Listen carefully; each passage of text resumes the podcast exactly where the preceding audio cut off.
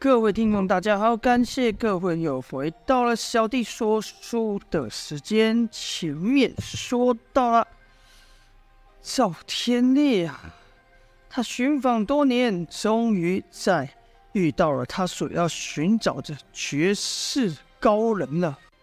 这高人就是高人，推了个小船，带着这赤焰兽上船，只问了一句：“赵天烈。”要不要一起走？也不说要去哪里。赵天烈哪能放过这机会？自然是登船，和着高人不知道前去何地了。船上三人无语，赵天烈实在忍不住开口，是问道：“前辈，我该怎么称呼你呢？”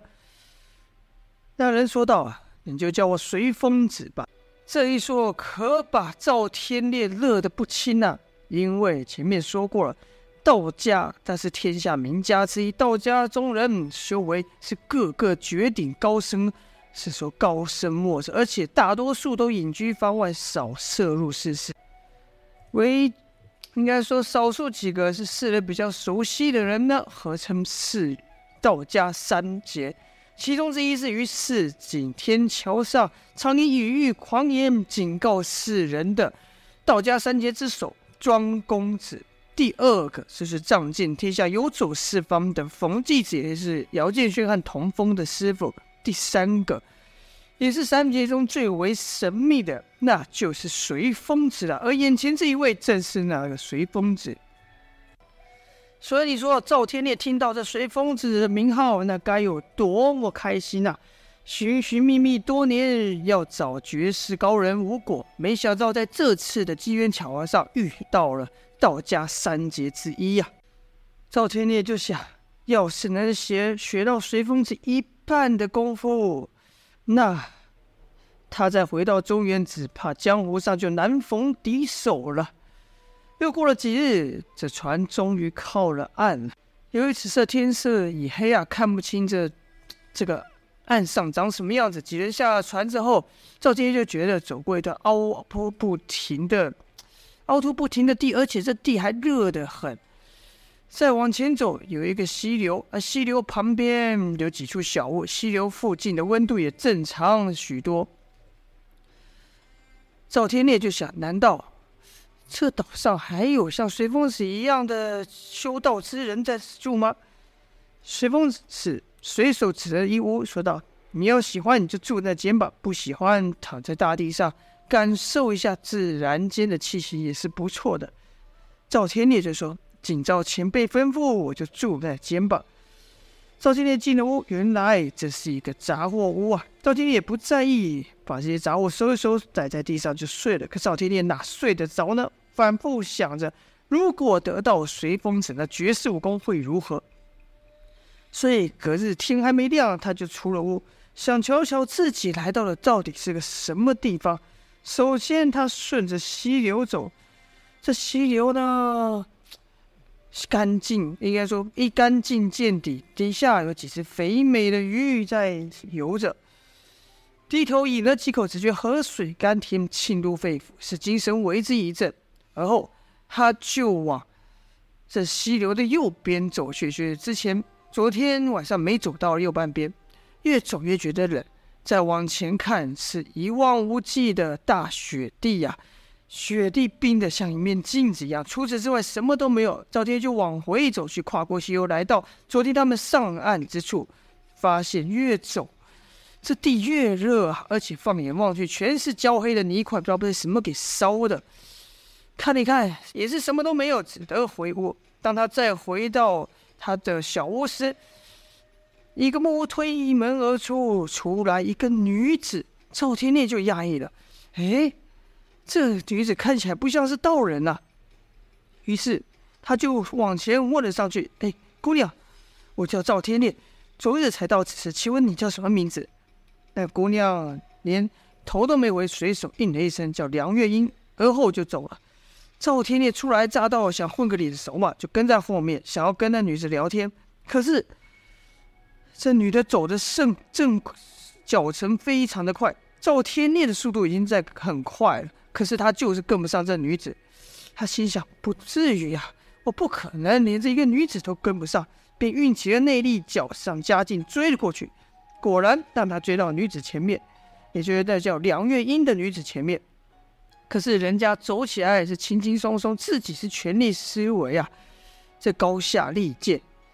梁月英看到赵天超这前面也没说什么，只是脚步停下来看了他一眼，然后继续往前走。走了走了，来到一个绿意盎然的大谷地，谷地当中有一棵大树，梁月英也就下了那谷地。那赵天烈则犹豫了，因为这谷地还有一个差点夺走他性命的赤焰兽呢。正犹豫之间，旁边有人说话说道：“哎，这赤焰兽本性其实不坏，这次他出岛伤人，只能说一报还一报吧。说到底，还是因为人的贪婪呐。”说话人正是随风子。赵天烈心想：前辈什么时候出现的？刚都没看他人影，真是人如其名，像风一样。然后随风子也下了谷地。赵天烈想：就随风子前辈，要是那赤焰兽想攻击我，他不会袖手旁观吧？便大着胆子也下了去。好在那赤焰兽还和刚一样，刚才一样懒洋洋的趴在那，并没有理会赵天烈。下了谷地呢，就看梁月英悠闲的拿。拿那个把竹筐低下来捡这些果实，往筐里放。赵天烈初来乍到，为求表现，就跟着捡果实，而且捡的可勤了，把筐里面捡得满满的。梁云此时呢，也和随风子一样，在和赵天烈玩耍。玩了一会，两人就说是时候要走了。赵天烈就要把筐起来，筐背起来背走。梁云却道：“等一下，跟着就看。”梁月英把赵天烈采进筐的果子全部倒出来，赵天烈还问：“怎么了？为什么？为什么这果实不要了呢？”梁月英也不回答，而是一直倒到梁元英一开始所采的那个分量，筐都不满的分量，才交给赵天烈说：“现在你可以给背着走了。”一连几日都是如此，赵天烈不解啊，就问道：“姑娘，我到底做了什么事？为什么你这么讨厌我，硬是要把？”我装的果实倒出来的，我装的果实跟你装的果实有什么不一样呢？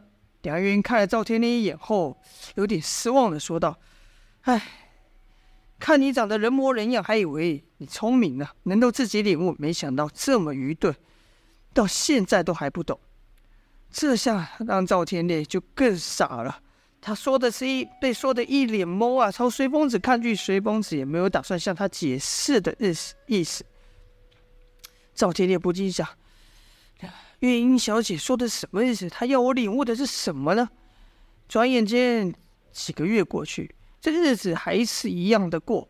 赵天烈已经完全了解这座岛的环境。这座岛是四面临海，岛的中心就是那绿色的谷地，而从谷地分流出来的流水，把这岛分成两个完全不一样的地貌：一片一半是灰秃秃的热地，一半是。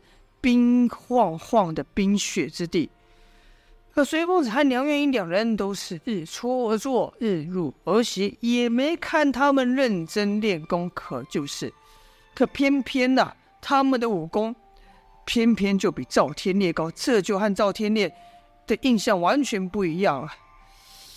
可事实摆在眼前呐、人家为什么武功这么高呢？百思不得其解。赵天烈还是和以前一样。